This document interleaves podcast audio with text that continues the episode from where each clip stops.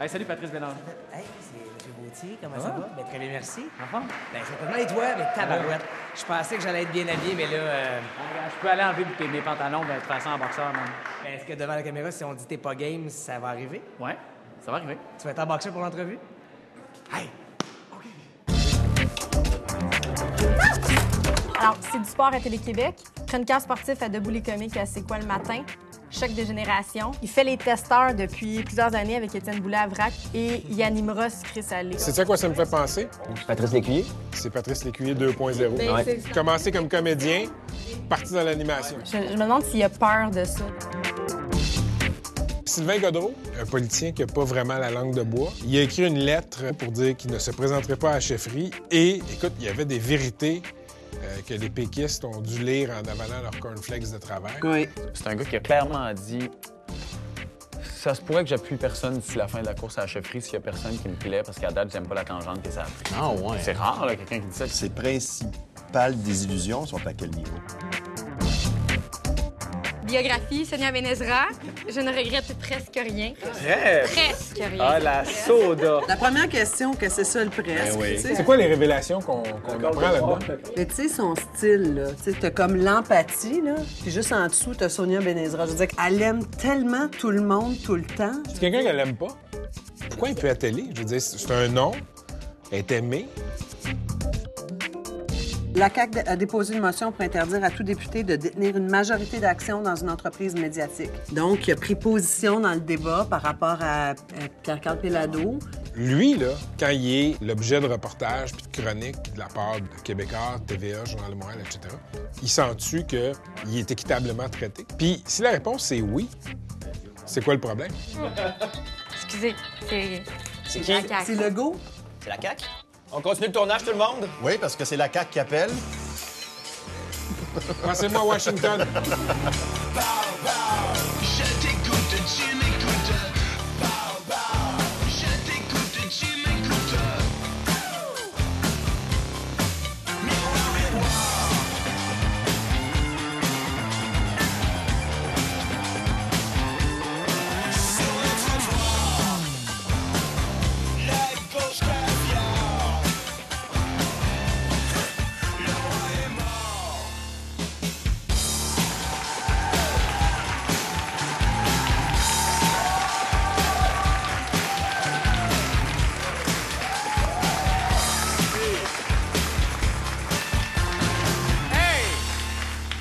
Bienvenue à Deux Hommes en Or, l'émission préférée de la Sûreté du Québec. Hein?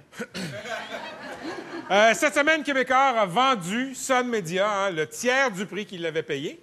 C'est quand même 316 millions de dollars. Et là, moi, je me demande ce que Québécois va faire avec tout ce cash-là. Ben, ils vont s'acheter un premier ministre. Non, non. Parlant de Pierre-Carl, Pierre-Carl Pelado, hein, euh, qu'est-ce que tu penses, toi, de la motion de François Legault à l'Assemblée nationale? Ah, le- ah, la, la motion qui dit que tous les députés qui détiennent une entreprise médiatique dont la femme s'appelle Julie, qui ont fait un accident de vélo récemment, devraient la vendre? Oui, celle-là. Celle-là? Je trouve que c'est général. Trop général. Vraiment, c'est... Aux États-Unis, il y a le virus de l'Ebola qui a fait sa première victime cette semaine. Ah ouais, ça, écoute, euh, le bilan des victimes, selon les médias américains, là, c'est de un être humain et 3500 Africains.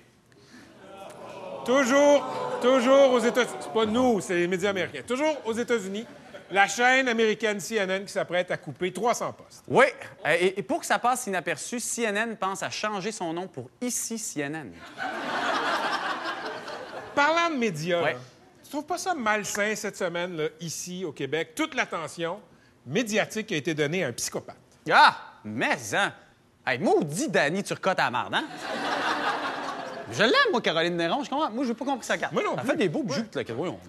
Euh, cette semaine à Montréal, on a appris aussi que la production de potes, hein, contrôlée par des Asiatiques. Oui, ça donne un tout nouveau sens à l'expression rouleau de printemps. Et en terminant, une nouvelle inquiétante en santé. Il paraît que la cigarette et le sexe oral accroissent le risque de cancer buccal. Cigarette et sexe oral, ça accroît surtout le risque de se brûler les parties, mesdames et messieurs. Nos invités cette semaine. Il aime le sport extrême.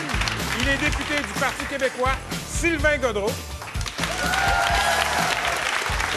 À défaut de faire l'indépendance du Québec, il veut faire l'indépendance des médias du Québec. François Legault est avec nous.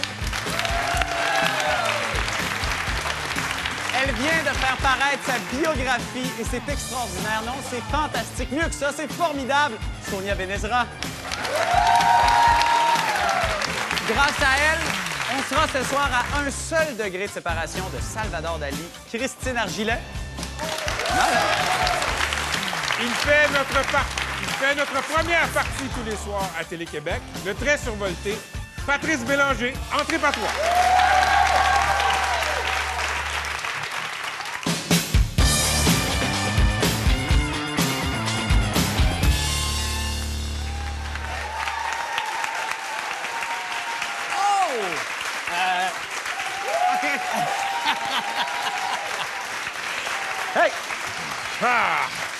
Tu voulais pas en choisir un Patrice? Bélanger. Bien- bienvenue à Deux Hommes en Or. Euh, merci, euh, M. Vautier, M. Lagacé, bonsoir. Bonsoir. Euh, Patrice, là, faut que je le lise. Tu es dans les testeurs à vrac. Effectivement. Tu animes C'est du sport à Télé-Québec. Aussi. Juste avant nous autres. Tu participes au Choc des générations. Oui. Tu es chroniqueur sportif à Debout les comiques à C'est quoi? Ouais. Et tu vas faire sucré-salé l'été prochain. Oui. Fait qu'on sait que tu es super énergique, évidemment. Est-ce que tu penses que tu devrais mettre quelques émissions dans une fiducie sans droit de regard? Ma question à François Legault. C'est, Ben euh, oui, c'est... euh, Parce que, tu sais, il y a peut-être des conflits d'intérêts potentiels là-dedans. Effectivement, hein? effectivement. Euh, je, je te dirais que tu veux une réponse pour vrai ou... euh? Laquelle tu mettrais dans une non, non, je peux pas répondre à ça. Non, mais j'aime la multiplicité de, tu sais, cette fameuse Ouais. guerre des réseaux qui se passe bien au-dessus de nous autres. J'aime être des chanceux présentement qui, euh, qui a une face un peu partout sur les différents réseaux, en animation ou en fiction. Euh, je- J'aime ça encore pas être victime de cette guerre-là. On a appris récemment, ça a été annoncé, c'est toi qui vas remplacer Guy Jodoin à l'animation Ben oui. de Sucré Salé. oui. Bravo. Merci, merci. Merci. Est-ce que. Est-ce que ça se renouvelle une émission comme ça où on fait des stunts, par exemple, où on, on fait des entrevues en pédalo en mangeant de la barbe à papa? Hey, je pense que celle-là n'a pas été faite. Et Non. si tu acceptes, tu pourrais le faire avec moi l'été prochain. C'est un deal. Mais OK, j'attends mon Mais, invitation. mais, mais t'arrives dans cette émission-là. Ouais. Est-ce que, est que tu vas tout chambarder ou tu Non, en fait, écoute, moi, je suis un fidèle téléspectateur de cette émission-là. Ouais. Euh, je, je- je voudrais, si c'était pas moi qui avais pris le relais, je voudrais la reconnaître à travers le nouvel animateur, mais je voudrais que cet animateur-là, il mette sa couleur. Donc, c'est l'approche que j'ai, c'est-à-dire que don't fix what's not broken. Donc, euh, ce qui est Ouais. pas, ce qui est pas, ce qui ce qui n'est pas à réparer ne sera pas réparé. En. Mais Guy a mis sa couleur, sa folie à lui, qui était brillante. Donc, j'ai j'ai ce mandat-là à poursuivre ça. Et ce que je fais depuis euh, 14 ans maintenant, depuis que je suis diplômé du Conservatoire d'art dramatique, que ce soit en fiction, en animation, pour ados ou pour le grand public, mon seul mandat, c'est de le faire avec la plus grande authenticité possible. Quand j'étais à Gatineau puis que je regardais la télé, puis je vous aurais probablement regardé, j'aurais dit Ah, j'aimerais ça euh, prendre un peu cette facette-là de Jean-Philippe, puis faire ce truc-là à la Patrick, puis de, de- de me façonner à travers ceux que je regardais. Puis là, j'ai la chance d'être dans TV, puis je compte, je suis sur votre plateau ce soir, puis je l'ai souvent dit à travers les différentes entrevues depuis 14 ans, mais pour moi, c'est pas normal d'être sur deux hommes. Ouais, j'étais à deux hommes en or ce soir, puis je parle avec OK, il y, Patrick il y a- Lagacé. il y a encore un élément de nouveauté là-dedans. Ouais, et c'est ça qu'il faut que je fasse attention parce que, mettons quelqu'un comme toi, désolé de te faire d'eau un peu. Non, mais regarde, moi, je Mais, On me tente, nous autres. Là. mais, mais tu sais, t'es quelqu'un de fort en gueule, de, de, de, de, de- de très opiniâtre. Ça se dit-tu? opini- Opiniâtre, oui. Ouais, c'est ça, mais qui a une forte opinion. Et j'admire ça. Puis, je- tu sais, j'ai 36 ans, je travaille à construire ça, moi, dans, dans mon petit mois que je suis. Puis te recevoir m'intimiderait peut-être. Fait que faut que je travaille sur arrêter d'être groupé puis d'être impressionné par le monde Ben, puis de me dire. justement. Mais toi, tu vois, ça me fait pas cet Non, non, effet-là. je sais. Non. En sac. C'est le côté mais- givré. Mais quand même, Patrick me donne le droit de poser deux, trois questions. Et j'en ai une pour toi. Oh, je t'écoute. Ouais. Alors, ben, c'est Patrick qui l'a écrite, alors je vais essayer de la rendre. non, mais pour vrai, je lisais, je lisais sur, euh, sur, sur un sucré salé et j'ai appris que c'est toi qui avais contacté les producteurs, Ben oui. en fait, pour prendre le rôle de Ouais. Guy Jodoin, remplacer Guy Jodoin. Mais pourquoi tu voulais vraiment faire ce show-là? Ben, c'est que sucré salé correspond à beaucoup de choses que je rêvais de faire. C'est-à-dire que c'est un show sans prétention. Puis euh, quand j'ai su que Guy laissait cette chaise-là, je me suis dit, OK, je dois pas être le seul à espérer Ben, m'asseoir hein? dans cette chaise-là. Puis euh, j'avais jamais fait ça en carrière à date. Puis je me suis dit, il y a personne qui va le faire pour moi si je le fais pas moi-même. Puis je voulais pas avoir le regret qu'un jour, on me dise, hey, si t'avais appelé On n'aurait pas pris, pris. un tel ou une telle. Puis j'ai pas la prétention de penser que ça me revenait de chef ou euh, tout de go, mais je me suis dit, si je le fais pas, je le saurai jamais. Fait que j'ai pris... J'ai dit, donnez-moi juste une minute, une rencontre, une heure, puis juste vous expliquer pourquoi je pense que je devrais être assis sur cette chaise. Puis, euh, quand on te regarde dans le choc des générations... Ah, merci de prendre le temps. là. Quand on te regarde dans le choc des générations, on voit que t'es un... Excuse-moi, rappelle-moi ton petit nom déjà. Claude. Non, non, Mais quand même bonne. Jean-Philippe Vautier. Oui, non, non, enchanté. mais non, mais c'est juste pour qu'on... Euh, non, je, je te regarde dans le choc des générations, Oui. t'es un compétiteur. je Ça sais paraît. pas de quoi tu parles. Ça paraît. et on dit aussi de toi que t'es obstiné, obstineux et que t'aimes avoir raison. J'en connais un comme ça. Et je me demande, est-ce que c'est une maladie ou c'est quelque chose que t'aimes avoir en toi? Bien honnêtement. Moi, je suis un gars qui aime argumenter contre lui. Ça me ferait peur parce qu'il en sait beaucoup plus que moi. Mais. euh, C'est- c'est- c'est c'est une grosse façade. Ah oui? Wikipédia. Non, mais je t'avouerai que quand c'est le temps de jouer, que ce soit à un sport ou à un jeu de table ou à un quiz, je veux jouer et je veux surtout gagner. Tu sais, la notion de l'important, c'est de participer, Ah ouais. c'est vrai, mais moi, tant qu'à participer, tasse-toi de là, je veux gagner. Mais il y a une chose que je veux rectifier parce que mon adversaire des 40 ans, Sophie Préjean, notre Ouais. présidente de l'Union des artistes Ben oui, de oui. c'est tout. Donc, Madame Préjean, bonsoir. Euh, Madame la présidente. Mais elle a dit sur euh, un autre réseau, dans une autre entrevue, que j'étais le pire perdant de l'histoire. C'est vrai, ça? Du choc des générations. Ouais, elle dit que j'étais un mauvais perdant. Et le- le- la notion que moi j'apporterais, peut-être que je me vois mal, ceci dit, mais j'haïs perdre. ça, elle a raison. Mais la seconde où la sirène a sonné, que ce soit sur une glace, au hockey, là, je suis dans ta face tout le temps. J'ai pas le plus grand talent, Et pas le tu plus... dois être énervant. Je suis- je suis gossant. Tout le monde haït jouer contre moi parce que tu penses que tu t'es débarrassé de moi. Salut! Quand la sirène a sonné, je- je- j'enlève le gars, je fais bravo Jean-Philippe, bon match, c'était spectaculaire. Mais je pense pas que je suis un encore. mauvais perdant. Je pense que j'haïs perdre, mais je pense que je sais perdre. Je pense. Mais peut-être que je me vois à travers un miroir déformant. Patrice, tu as vécu Patrick. un drame euh, cet été? Ah oui? Ben, ton meilleur ami, là. Lequel? Daniel Brière, qui Ah. était avec les Canadiens, a été euh, envoyé à l'Avalanche du Colorado. Merci. Euh, et puis, fait que ce qu'on se demandait, c'est. euh, tu prends un peu pour Canadien? Tu veux une réponse honnête ou une Ouais. réponse politically correct? La réponse honnête, t'es Je prends plus authentique. pour le Canadien du tout. C'est vrai? Non, mais moi, pour vrai, la partisanerie, c'est quoi dans la vie? C'est une fibre émotive Oui. qui vibre à 100 000 à l'heure. Oh, il y a quelqu'un qui vient de recevoir un texto. Ben, c'est probablement de sa fibre émotive à elle. hein. Parce qu'on a entendu un petit. Ah, la deuxième partie du texto. T'es où? C'est qui le gun avant de toi? Patrice C'est pas là que tu m'avais dit que tu. Ouais, c'est Patrice Bélanger. C'est pas très menaçant, Patrice Bélanger. Euh, mais donc. euh, je prends plus pour le Canadien pour la simple et bonne raison, donc, que c'est une fibre euh, émotive, Oui. la partisanerie. Et depuis 20 ans, à travers ce gars-là, je veux un petit peu mon rêve par procuration. Ce gars-là, à qui on a toujours dit que t'es au petit, ça arrivera jamais. Si tu fais la Ligue nationale, tu vas être un rôle marginal. Il a réussi à s'établir parmi les joueurs les plus marquants de son époque. Euh, donc, je- suis à un degré de séparation de cette affaire-là. Fait que je suis partisan du gars. On peut pas m'en vouloir de ça. Je veux dire, tes amis aujourd'hui qui regardent ta TV, ils doivent trouver que les émissions que tu fais sont les meilleures. La même chose pour toi, tes articles, t'es le meilleur journaliste. non, Ben, pour peut-être, tout le monde, mais, en ouais, pour le grand public en général.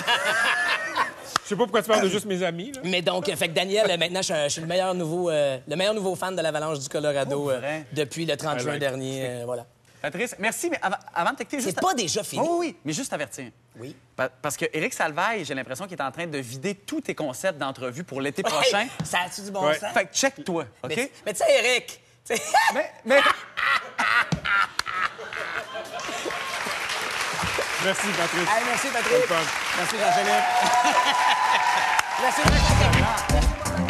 sais, parmi euh, le cabinet de Marois, 18 mois, c'est très court. Puis il y a des gens tu sais, que j'aurais aimé voir évoluer sur un mandat politique beaucoup plus long. Oui, en. Parce que lui en fait partie. Mais ce qui est intéressant à, à propos de Godreau, c'est justement le jugement euh, plutôt lucide qu'il fait sur l'état actuel du PQ, de ses prises de position, de ses chicanes. C'est rare qu'un politicien parle comme ça. Je pense qu'on devrait le faire parler principalement de ça. Je t'écoute, tu m'écoutes.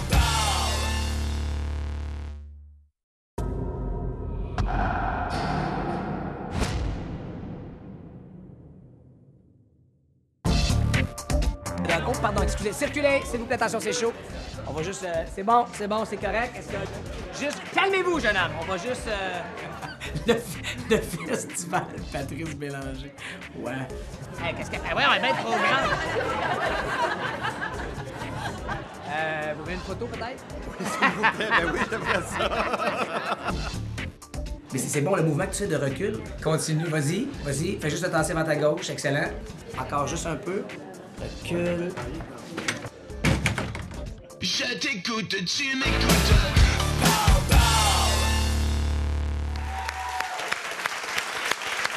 Sylvain Godreau, député péquiste de Jonquière, bienvenue à Deux Hommes en Or. Merci beaucoup. Euh, depuis que vous avez envoyé une lettre ouverte aux journaux euh, où vous expliquez pourquoi vous n'alliez pas vous présenter, Une non-nouvelle, en fait. euh, ben, en effet, mais c'est intéressant. En fait, la lettre est intéressante parce que très faible teneur en langue de bois. Vraiment. Très rare dans le milieu politique. Ben, tant mieux. Et vous avez fait une allusion à la couleur de la margarine souverainiste. Le débat sur la couleur de la margarine souverainiste, c'est quoi cette couleur-là? Ben, en fait, c'est que moi, je pense que les, les Québécois euh, et les Québécoises euh, sont très peu souciés de savoir si on parle de souveraineté ou d'indépendance ou de la Ouais. date et l'heure du prochain référendum. Ouais. C'est ça. Je pense que tous les Québécois savent qu'on est souverainiste, qu'on veut faire du Québec un pays. Euh, mais euh, c'est pas le détail là, de la date du référendum. Et si euh, il faut faire de la sémantique entre indépendance et souveraineté, souveraineté association qui les intéresse, c'est plus le projet qui est derrière ça. Et avant d'arriver au projet, bien, notre capacité à former un gouvernement, à proposer des choses pour euh, la population. Mais tout ça, je pense à Drainville, Lisée, Cloutier et ce qui a monopolisé les débats du Parti québécois dans les derniers mois. Est-ce que le PQ a perdu contact avec la réalité? Je pense que on- les gens, comme je le dis dans la lettre, nous regardent mais ne nous écoutent plus. Et tant qu'on va parler que de la mécanique, on va s'éloigner des gens. Moi, je pense qu'il faut qu'on parle de, de fiscalité, d'environnement, de développement durable, lutte au changement climatique. Il faut qu'on parle de, de famille. Il faut qu'on parle de préoccupations en, en transport, en aménagement du territoire, développement des régions. Ça, ça va nous conduire à, à former un gouvernement, faire avancer le Québec et arriver à, à faire un pays. Toujours dans cette lettre-là, vous avez évoqué un certain ras-le-bol face à, comment vous avez dit ça, euh, une- à la recherche d'une copie sublimée de René Lévesque. Si je comprends bien, vous êtes tanné qu'on invoque au PQ le fantôme de René Lévesque. Ben, je suis tanné. C'est-à-dire que moi, bizarrement, j'ai une formation en histoire, OK? Et j'ai, ben, c'est pas bizarre que j'ai une formation en histoire, mais vous allez comprendre ce que On je veux dire. c'est ça. C'est que je suis extrêmement préoccupé par l'histoire, je m'en inspire beaucoup, mais il y a une nuance entre l'histoire et la nostalgie. Je ne veux pas être un nostalgique. Alors, je ne veux pas recréer euh, le Parti québécois des années 70, euh, 1976, etc. Euh, J'ai beaucoup de respect pour René Lévesque, pour ce qu'il a amené, mais je pense que rendu aujourd'hui, en 2014, 2015, les années futures, il faut qu'on on ait un leader, il faut qu'on ait une équipe adaptée aux réalités d'aujourd'hui, avec les, euh, forces et les faiblesses des leaders qu'on a aujourd'hui, sans chercher la quête, l'inaccessible étoile de René Lévesque sublimée des années 70. là. Mais eh, il y a un débat euh, présentement dans le monde politique. Il y en a eu un à l'Assemblée nationale. Il y a eu une motion. Euh, François Legault de la CAQ a présenté une motion qui empêche les parlementaires, qui suggère d'emp- d'empêcher les parlementaires d'être aussi propriétaires de médias. Vous avez voté contre? Tout à fait. Pourquoi? Parce que je trouve qu'on ne peut pas adopter des motions puis changer les règles du jeu après coup en fonction des personnalités ou des individus à l'Assemblée nationale. Moi, je trouve que c'est dangereux parce que après ça, euh, je veux dire, les gens de Saint-Jérôme, c'est d'abord ça et avant tout. Comme moi, c'est les gens de Jonquière qui m'ont élu. Euh, je- J'en suis très honoré. Dans le cas de, de Pierre Carl, c'est à Saint-Jérôme et les gens savaient aussi que- qu'est-ce qu'il a comme euh, actif Oui. et son passé de, L'ont élu en connaissance de L'ont cause. élu en connaissance de cause. On ne peut pas, après coup, arriver à l'Assemblée nationale entre 125 députés, comme un petit club privé, et dire non, toi, on va te faire une motion contre toi parce que tu nous fais peur politiquement. Parce que c'est ça, au fond. Là. Alors, on ne peut pas changer les règles du jeu en fonction. Après ça, ça va être quoi? OK. Mais vous avez été prof de médias. Ben, je pense qu'il y a beaucoup de, de succès ici. Là. Euh, Il y, a, il y a beaucoup de membres de l'équipe Ouais. qui, ont, qui ont eu Sylvain Godreau comme prof. Donc, à Jonquière, vous avez été prof de médias. Et là, ma question s'adresse Au prof. aux profs de médias. Que penser d'un parlementaire qui pourrait être chef du Parti québécois, qui pourrait être premier ministre, et qui, après ça, pourrait revenir gérer l'empire de presse et redevenir le boss des journalistes qui l'ont suivi, critiqué, analysé? Ben, moi, je pense qu'on a des règles qui existent pour ça avec le commissaire à l'éthique. Euh, M. Pellado s'est engagé à les respecter. Je vous arrête. Ouais. Je vous arrête. Parce Là, que... vous trouvez que je suis langue de bois quand je dis ça? Un peu, un peu. Ben oui, parce mais que, on s'en mais sort pas. regardez, le lien entre Pierre-Carl Pelado, ses actifs et la chose publique, c'est une chose. Après ça, c'est une bonne chose qu'un un Pierre-Carl Pelado politicien puisse redevenir le boss de journalistes qui l'ont critiqué. Ben, il faut avoir des règles qui s'appliquent à tout le monde. Et s'il les respecte, pour moi, c'est suffisant. Maintenant, là, vous parlez d'une situation, s'il devient chef, il y a beaucoup de si, là. hein? On pourrait reconstruire Paris avec des si, là. S'il devient chef, s'il devient premier ministre. Alors, déjà là, on est rendu en 2018 dans le meilleur des scénarios. Et là, s'il retourne euh, de directeur ou propriétaire PDG d'une entreprise de médias, alors là, on est rendu en quelle année, là?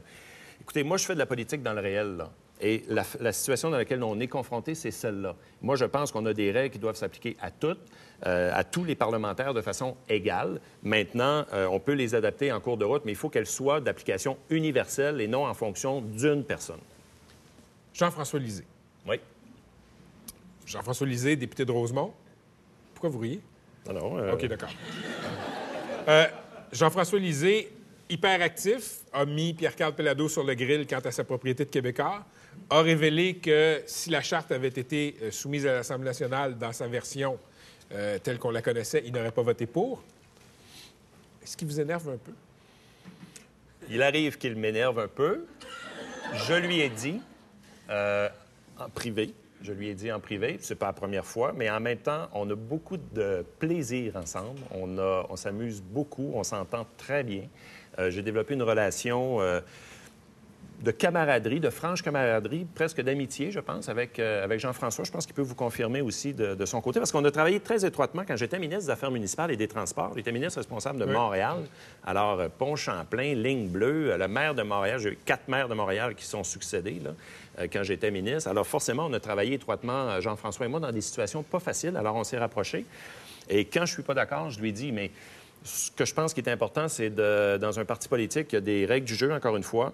Euh, la liberté de parole, c'est certainement la- la- la- l'élément le plus important pour un parlementaire, mais dans la mesure où on les- le- on l'exprime aussi dans les règles qu'on a accepté de jouer.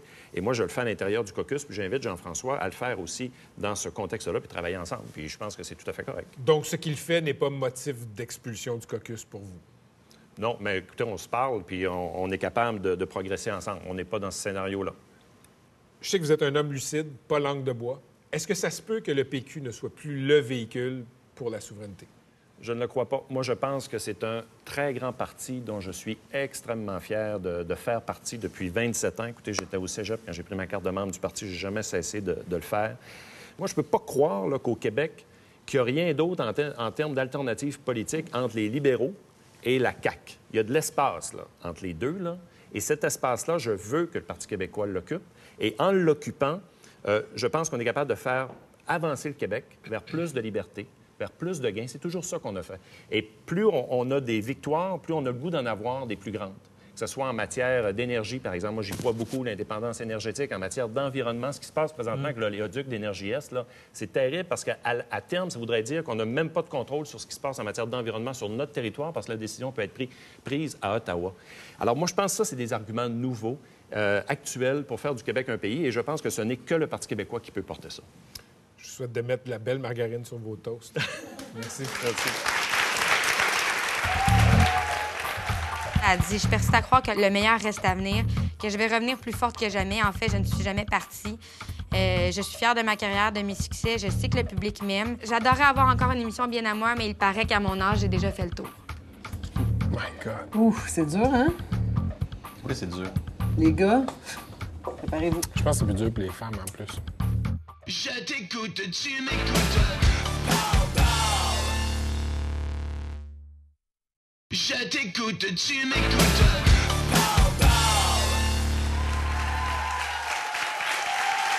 Sonia Benezra, bienvenue à Deux Hommes en Or.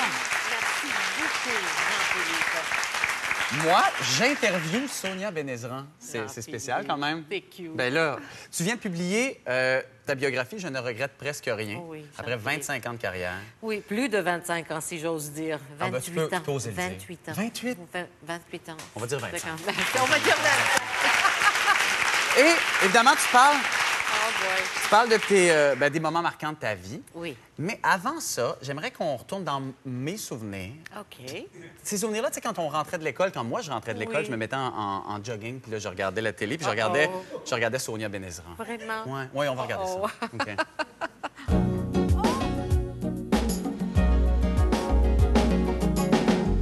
Rock velours. Elle est charmante, elle est séduisante, elle est avec nous ce soir. Elle vient de sortir un nouvel album qui porte le titre de April Moon. Elle s'appelle Sam Brown et elle va nous interpréter tout de suite sa nouveauté, Kissing Gates, ici même à Rock Velours. Restez avec nous. Sam, it's all yours.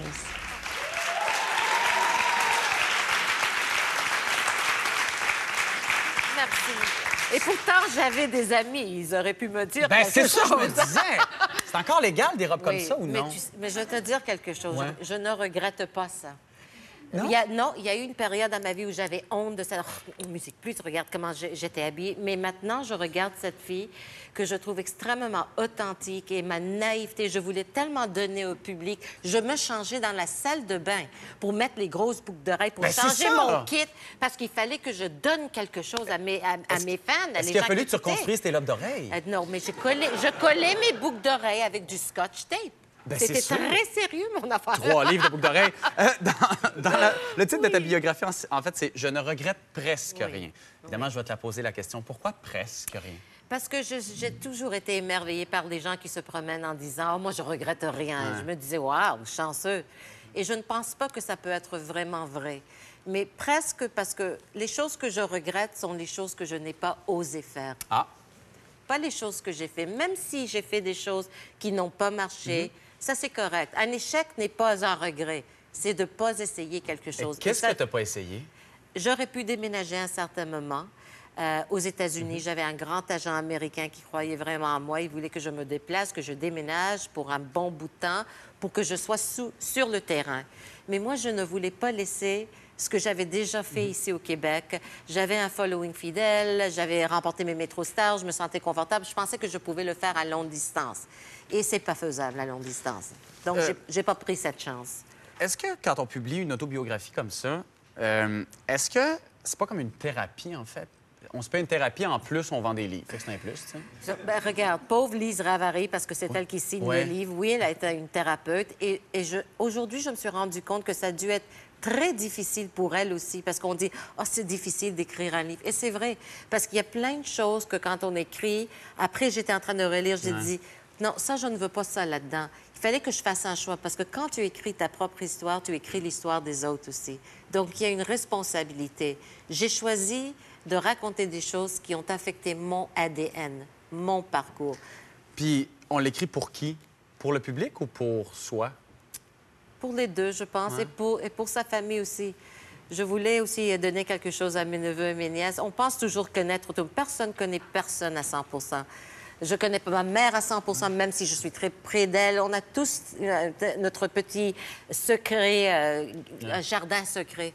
Alors, je pense que même les gens qui pensent me connaître à 100 vont pouvoir trouver quelque chose et ils vont se dire, oh, ça, je ne savais pas. D'ailleurs, j'ai des amis qui m'ont texté aujourd'hui pour me dire, pourquoi tu m'as jamais dit telle et telle affaire? C'est ça, On une se fait vie. des ennemis aussi avec une biographie? Je ne pense pas. Non? C'était non, c'était pas du tout un règlement de compte, pas du tout, du tout. Ben non, Non. mais pas Sonia Benezra. Non, pas ça. Non, parce que regarde, si j'avais écrit ce livre dans une autre période de ma, Ah. de ma vie où j'étais plus triste et j'ai vécu des petites périodes d'amertume, Ouais. je ne peux pas mentir, ça ne- ça aurait pas été le bon timing. Mais avec le recul maintenant, je peux, je raconte la véri- ma vérité. Souvent, euh, en fait, on voit, puis tu, le racontes, euh, tu es juive marocaine, donc ta couleur aussi, puis tes origines t'ont causé des problèmes, t'ont nuit dans ta carrière. Et je me demande si aujourd'hui, en 2014, est-ce qu'on a vraiment évolué à la télé Ben, québécoise, je, vais, honnêtement? je vais te dire quelque chose. Ouais. Au début, ça semblait comme des critiques horribles, mais tout ce qu'on a dit allait marcher contre moi sont les choses qui m'ont propulsée vers le sommet. Parce qu'au début, on m'a regardée parce que j'étais différente, parce que mon accent était différent, Ouais. parce que je portais des kits comme ça. Ben, c'est sûr que, je veux dire, on peut euh, se faire juger quand on a des Exactement. comme ça. hein, Mais ça, c'est- éventuellement, les gens sont restés parce qu'ils voyaient que je travaillais fort, que je faisais ma recherche, etc. Donc, ça m'a aidé. Mais pour répondre à ta Ouais. question, je trouve qu'on n'a pas vraiment évolué autant qu'on aurait dû. Mais ça prend le temps que ça prend. C'est pas grave. Est-ce que tu trouves qu'on met une date de péremption un peu trop rapide au Québec?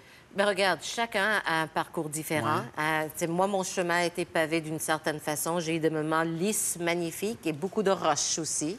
Mais c'est pas grave. Mais moi, c'est quand on laisse quelqu'un d'autre définir qui on est et qu'est-ce qu'on est supposé de faire, de faire, c'est ça le danger. Moi, je sais que je n'ai pas fini. Je ne sais pas si je vais retourner à la télévision québécoise, tu sais, dans une, euh, une émission de gloire, etc. Mhm. Je ne sais pas qu'est-ce que la vie me réserve, mais je sais que j'ai beaucoup encore à offrir. Et oui, je trouve ça triste parce que je regarde des émissions américaines et on voit les Oprah Winfrey et les Barbara Walters avec toute cette expérience. Ils ont encore plus à offrir aujourd'hui. Je me connais mieux. Alors, c'est dommage, mais on, on verra. Justement, on connaît bien euh, Sonia Benezra, puis souvent, souvent, on t'a accusé de d'avoir des questions pas assez crunchy, d'être trop fine. Mais tu as quand même reçu plein de vedettes, tu as reçu plein de révélations, puis je me demande, est-ce que c'est payant d'être fin, d'être gentil? Moi, je trouve pas que j'étais. Premièrement, j'étais qui je suis. Ouais. On ne peut pas être qui on. Tu sais, si on fait de la télévision en direct et tu joues un rôle, les gens qui t'écoutent, ils savent Ils que savent. tu n'es pas authentique et c'est pas toi.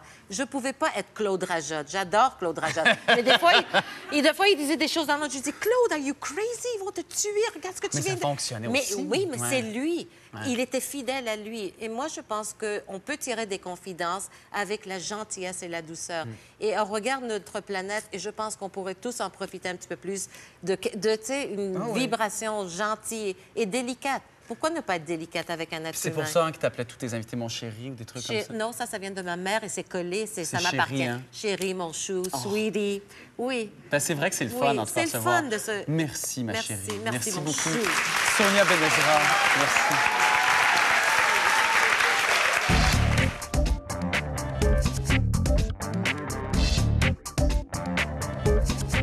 Je pense qu'on est fiancés, là.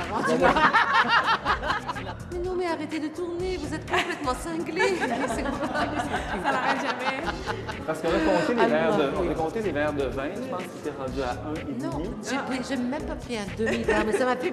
Moi, j'ai besoin de trois gouttes et déjà, je suis comme la la la. C'est comme, je suis ce qu'on appelle un cheap date. Et avec ça, je vous quitte. C'est trop d'informations, trop. Mais tu sais, François Legault, il a, dépo- il a déposé une motion à l'Assemblée nationale qui visait particulièrement Pierre-Carl Pellado.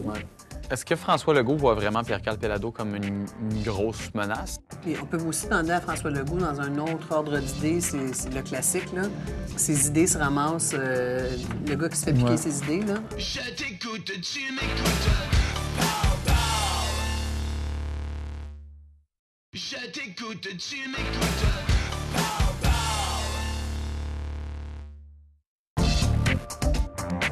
Ah non! Salut, Sylvain. Ah, là, j'ai mis à barre haute, là. OK, ah, je sais.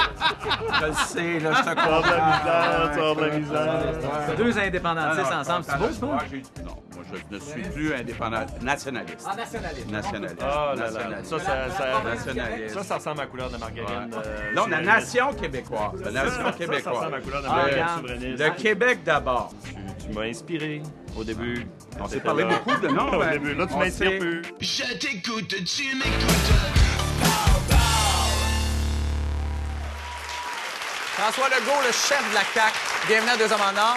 Bonsoir, M. Vautier. Grosse semaine pour euh, la CAQ et pour vous, en fait, parce que vous, euh, vous avez fait l'actualité parce que vous avez présenté une motion qui a été votée hier. La motion qui dit, euh, là, je vous cite, là, qu'un député ou un membre de sa famille immédiate ne puisse d'aucune façon détenir directement ou indirectement la majorité des actions ou une position de contrôle dans une entreprise médiatique. C'était la motion que vous avez déposée cette semaine. Ça a été voté hier. 84 pour, 22 contre. Vous êtes content des résultats? Ben, en fait, ça a été appuyé par Québec solidaire, par tous les députés de Québec solidaire, les trois, par les députés de Toute la grosse libéral. des trois du Québec, ouais. Non, mais c'est quand même Ouais, ouais. euh, révélateur parce que quand même Québec solidaire puis la CAQ, euh, on- d'habitude, on n'a pas les mêmes critères. c'est ça, ça se peut, regarde. Donc, et le Parti libéral. Mais euh, le fond des choses, c'est on doit euh, euh, regarder ce problème-là de l'indépendance euh, des médias face au pouvoir politique. Parce que les, les journalistes, là, qu'on le veuille ou non, ils sont appelés à critiquer les élus. Ben, mais je, je- je suis d'accord, mais je me demande, quand je lis la motion, je me dis, il me semble que je la trouve lousse un peu. Je la, je la trouve un peu large. tu sais, parce que en, en- en- en appuyant cette motion-là, vous vous enlevez la possibilité d'avoir quelqu'un comme, par exemple, Ricardo comme, euh, comme possible député. Ben oui, parce que... Là, tout- vous tombez tout dans, le, médias- Non, non, mais c'est dans l'approche lisée, là. Ah, oh, mon Dieu! Je ne suis pas partisan de Non, M. non. Legault. Non, mais non, non, mais c'est clair qu'on vise pas les livres de recettes et puis les émissions de cuisine. Euh, Mais, c'est large, dans- là. Non, non, mais dans une motion de 4-5 lignes, Ouais. on réglera pas le dossier euh, qu'on réglerait dans une loi ou en amendant le code d'éthique, où là, il y aurait peut-être deux, trois, quatre pages. Là, on résume l'enjeu. Puis quand on parle des médias, on parle des entreprises où il y a des journalistes. Et puis, moi, je pense, là, semble pour moi, là, c'est comme une évidence. Euh, les, journalistes sont appelés à critiquer les élus. OK? Est-ce que quelqu'un aujourd'hui peut dire qu'il n'y a aucun journaliste qui serait mal à l'aise de critiquer le propriétaire de son entreprise? Ben, je vous pose la question tout de suite. Ben, moi, je pense que la réponse, poser la question, c'est y répondre. Ben, mais je vous pose une question. Est-ce Oui. que vous sentez que vous avez été euh, maltraité par les journalistes de Québécois? De... Non. Non? Ben, écoutez, Ben, à, à quoi ça sert la motion de bord? Non, non, mais c'est pour le futur. C'est pour le futur. D'abord, Pierre-Carl Pelado est arrivé depuis le mois d'avril. Euh, il était dans l'opposition. Il n'est pas le chef. Donc, il n'a pas commenté beaucoup de dossiers. Donc, il n'y a pas eu beaucoup d'occasions pour que les journalistes critiquent les positions de Pierre-Carl Pelado. Mais dans l'avenir, c'est une autre chose. On ne peut pas dire que dans les cinq prochaines années, il n'y aura pas des opportunités où les journalistes devront critiquer le travail de M. Pelado. OK, on en parlait un peu plus tôt avec euh, M. Godreau. Euh, Jean-François Lisée s'est placé assez euh, de front dans cette question-là, avec cette question-là. Et puis on se demande, la déposition de cette motion-là, quand on regarde ça, on est en train de se demander, est-ce que c'est pas un petit coup de main pour votre ami Jean-François Lisée? Parce que ça a l'air d'être un bon coup, Pas coup de vraiment. pouce pour euh, je, je veux même euh, vous euh, apprendre que jeudi dernier, Ouais. donc avant que Jean-François Lisée fasse sa sortie de la fin de semaine, on avait déjà décidé de déposer notre motion cette semaine. Donc, Ah, c'est quelque appelé? chose. Donc, ça n'a pas. euh, c'est c'est pas en lien avec ce qui est arrivé en fin de semaine avec Jean-François Lisée, mais c'est peut-être, par contre, révélateur que même Jean-François Lisée dise ça va rester là, le problème. Là. Ça marche pas. Puis, oubliez pas aussi, Pierre Craig, le président de la Fédération des journalistes, dit la même chose que la CAQ. Ça marche pas que M. Pelado soit euh, député et en même temps possède le contrôle d'une entreprise qui, qui- qui contrôle 50% à peu près de l'information au Québec. Là. Mais est-ce que c'est aussi révélateur de la peur ou de la crainte que vous avez de voir Pierre Carl à la tête du, du Parti québécois? Parce que les chiffres sont quand même assez Ouais. positifs non, pour Pierre pas Carl. du tout, parce que moi, là, d'abord, je souhaite qu'il y ait plus de gens d'affaires, des hommes, des femmes c'est ça. d'affaires qui viennent en politique, parce qu'on a un gros problème de gestion euh, Ouais. au Québec, puis un gros problème économique. On est moins riche que les Vous autres pas peur que États. ça fasse peur aux, euh, aux Mais? Ce qui va rattraper Pierre-Carl Pelado, puis j'ai été un peu dans le même siège que lui au Parti québécois, c'est l'article 1 du parti. C'est que M. Pelado, et puis il s'en est pas caché, il va défendre que lui, il souhaite éventuellement un référendum sur la souveraineté. Puis ça, c'est déconnecté de ce que veut la population. Donc, ça va le rattraper, puis moi, j'ai hâte d'en débattre avec lui. Oui, mais euh, en même temps, je me dis, quand j'ai regardé la dépôt de cette motion-là, je me suis dit, mon Dieu, on dirait que c'est une réplique d'un gars du PQ à un gars qui veut se présenter à la chefferie du PQ. Mais vous êtes plus au PQ, François. Legault? C'est pas, ça n'a rien à voir parce que j'étais content d'une certaine façon même que le PQ amène le problème qu'on vit aussi dans Jessica. hein? Le gros argument du Parti québécois, Ouais. c'est de dire oui, mais étant donné que Jessica, la presse, les démarrais font la même chose avec le Parti libéral indirectement, pourquoi nous autres, on ne pourrait pas le faire avec Pelado? Écoutez, moi, pensez-vous que je trouve ça drôle quand André Pratt dit votez libéral?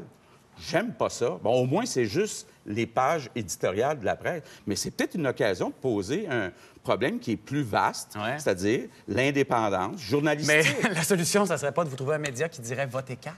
Ben, Ce serait euh, ouais, c'est ça. là. Mais il en reste plus beaucoup. là.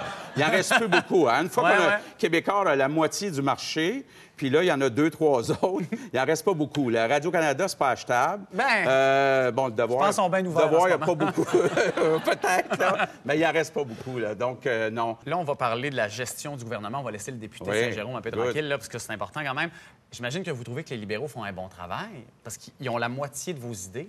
Puis là, c'est- non, mais. À moitié, c'est ça. Je pense, que, je pense que Philippe Couillard écoute, puis il attend que vous sortiez votre meilleure idée. Parce que là, il paraît, il paraît qu'il shine bien gros quand ça arrive au, au caucus du Parti libéral avec vos idées. Fait que c'est quoi votre prochaine bonne idée? Bon, mais regardez, d'abord, ce qui est important, Ouais. c'est de dire, nous, on avait un plan pour atteindre l'équilibre Ouais. budgétaire. Entre autres, abolir des structures comme les agences de santé puis les commissions scolaires. Je me rappelle très bien Philippe Couillard en débat qui me disait, non, non, non, faut garder les agences de santé, c'est important. Bon, il a changé d'idée, c'est bon pour le Fait que vous êtes satisfait? Donc, ce bout-là, oui. Ah. Par contre, il avait dit qu'il n'augmenterait pas les tarifs d'électricité et les taxes scolaires. Les taxes scolaires ont augmenté de 10% les tarifs d'électricité de 4% Puis l'autre dossier qui n'a pas encore copié, que je souhaite qu'il copie, c'est le projet Saint-Laurent pour créer des emplois. Parce que le Québec a perdu 23 000 emplois depuis que les libéraux sont là, alors qu'ils s'en créent dans les autres provinces puis dans les États américains.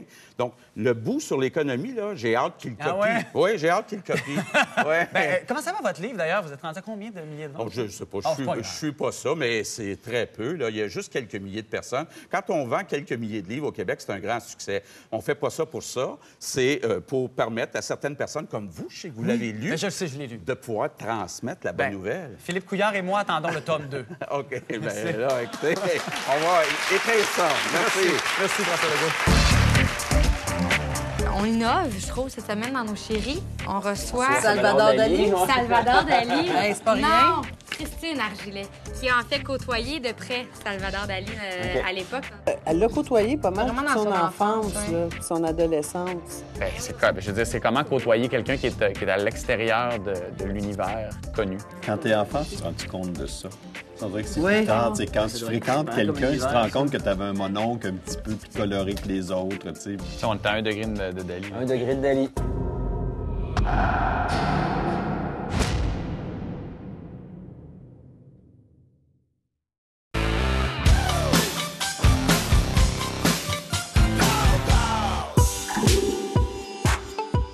Tous déjà eu un ami d'enfance un peu flyé, mais à chapitre, Christine Argilet remporte la palme haut la main. Née à Versailles, Madame Argilet a grandi auprès de l'extravagant Salvador Dali, dont son père était très proche. C'est ce qu'on appelle avoir une enfance complètement surréaliste. Madame Argilet, bienvenue à Deux Hommes en Or. C'est vraiment un plaisir de vous recevoir à l'émission. Écoutez, vous, euh, vous venez présenter à Montréal la collection Argilet, composée uniquement d'œuvres de Salvador Dali. C'est une première au Canada. Oui. En quelques mots, on décrit comment Salvador Dali? Alors, un artiste extraordinaire du 20e siècle, avec une imagination débordante. Euh, un- une icône du mouvement surréaliste, bien sûr. Et euh, un dessin extraordinaire, digne de la Renaissance. Et euh, l'idée de déconstruire et reconstruire toujours. Je crois que c'est ça. Et une très grande liberté. Et une grande moustache. Je crois que c'est l'image qu'on en a, oui. oui. Madame Argilet, dans, dans votre jeunesse, vous avez eu la chance de, de côtoyer ce grand peintre. Euh, comment on en arrive là à côtoyer un monument semblable? Euh, J'ai eu beaucoup de chance. Mon père était son éditeur principal et on allait euh, chez lui euh, l'été, tous les étés, entre les années, euh, je dirais, 1960 et 73, euh, qui était entre, euh, j'avais entre 5 et, et 17 ans. Et on allait tous les étés là. Euh, si on ne faisait pas ça, mon père était furieux. Dali vendait ses œuvres avant que mon père ne soit arrivé. Donc euh, les contrats n'étaient pas respectés, tout le monde était furieux et le seul moyen c'était d'être là. Donc on était là tous les jours et c'était extraordinaire. Qu'est-ce qu'on retient quand on côtoie un monument comme ça? Qu'est-ce qu'on qu'est-ce qu'on retient comme anecdote de vie? Alors des anecdotes, il y en a des tas. Euh, c'est quelqu'un qui avait beaucoup d'humour. Euh, quelquefois, il me disait, mais euh, pourquoi vous montez pas dans ma chambre? Allez voir euh, sur mon lit, vous trouverez des papiers extraordinaires en couleur, rapportez-les. Donc je trouvais ça, je revenais avec les, les- des sortes d'œufs, et puis ces œufs étaient entourés de papier multicolore, magique, merveilleux. Et il me disait, allez sur la plage, vous allez discrètement derrière les, les pêcheurs, et puis quand vous arriverez tout près, vous jetez ces, ces œufs. Et en fait, je fais ça et bam, bam, bam, bam, bam, ce sont des, des, des feux d'artifice. Ah, Donc les pêcheurs courent derrière moi. J'arrive, j'arrive, j'arrive, chez Dali et je dis Oh Et il rigole parce que voilà, c'était fait exprès. C'était sécuritaire quand même, hein? Madame Oui. Argilet, euh, Oui. pourquoi aller voir l'expo là, à la Galerie Ambiance? Ah, parce qu'on vous montre quelque chose qui n'a jamais été montré ici. Alors, des gravures sur cuivre, euh, c'est-à-dire un, procédé très traditionnel tel que l'utilisaient Rembrandt ou Picasso. Euh, une technique qui est très intéressante parce qu'il faut graver à l'inverse sur un- une plaque de cuivre et toute ligne qui a été tracée ne peut pas être prise. Donc ça révèle toute la euh, technique et tout le mouvement de l'artiste, la spontanéité aussi. Et si on veut acquérir une des œuvres, est-ce qu'il faut réhypothéquer sa voiture ou sa maison? Pas tout à fait, ni l'un ni l'autre, parce que Dali n'a pas encore rejoint les- le, le niveau, euh, je dirais, euh, de prix d'artistes comme euh, Miro, Chagall ou Picasso. Euh, pour moi, il y a encore beaucoup de chemin à faire, donc ce n'est pas si coûteux que ça. Il y a des pièces très rares, mais il y a aussi des pièces très accessibles. Eh bien, Madame Argilet, merci beaucoup. On va à la euh, Galerie d'art ambiance du Vieux-Montréal. C'est jusqu'au 9 novembre. Merci beaucoup de votre présence. Merci infiniment. Ça commence le 18. Le 18? Parfait. 18 octobre, alors. Merci beaucoup. C'est tout pour cette semaine. Merci d'avoir été là. Si vous voulez assister à l'enregistrement de Deux hommes en or, contactez publiccible.com. La semaine prochaine, Antoine Bertrand et Alexandre Boulouris. Merci, très intéressant.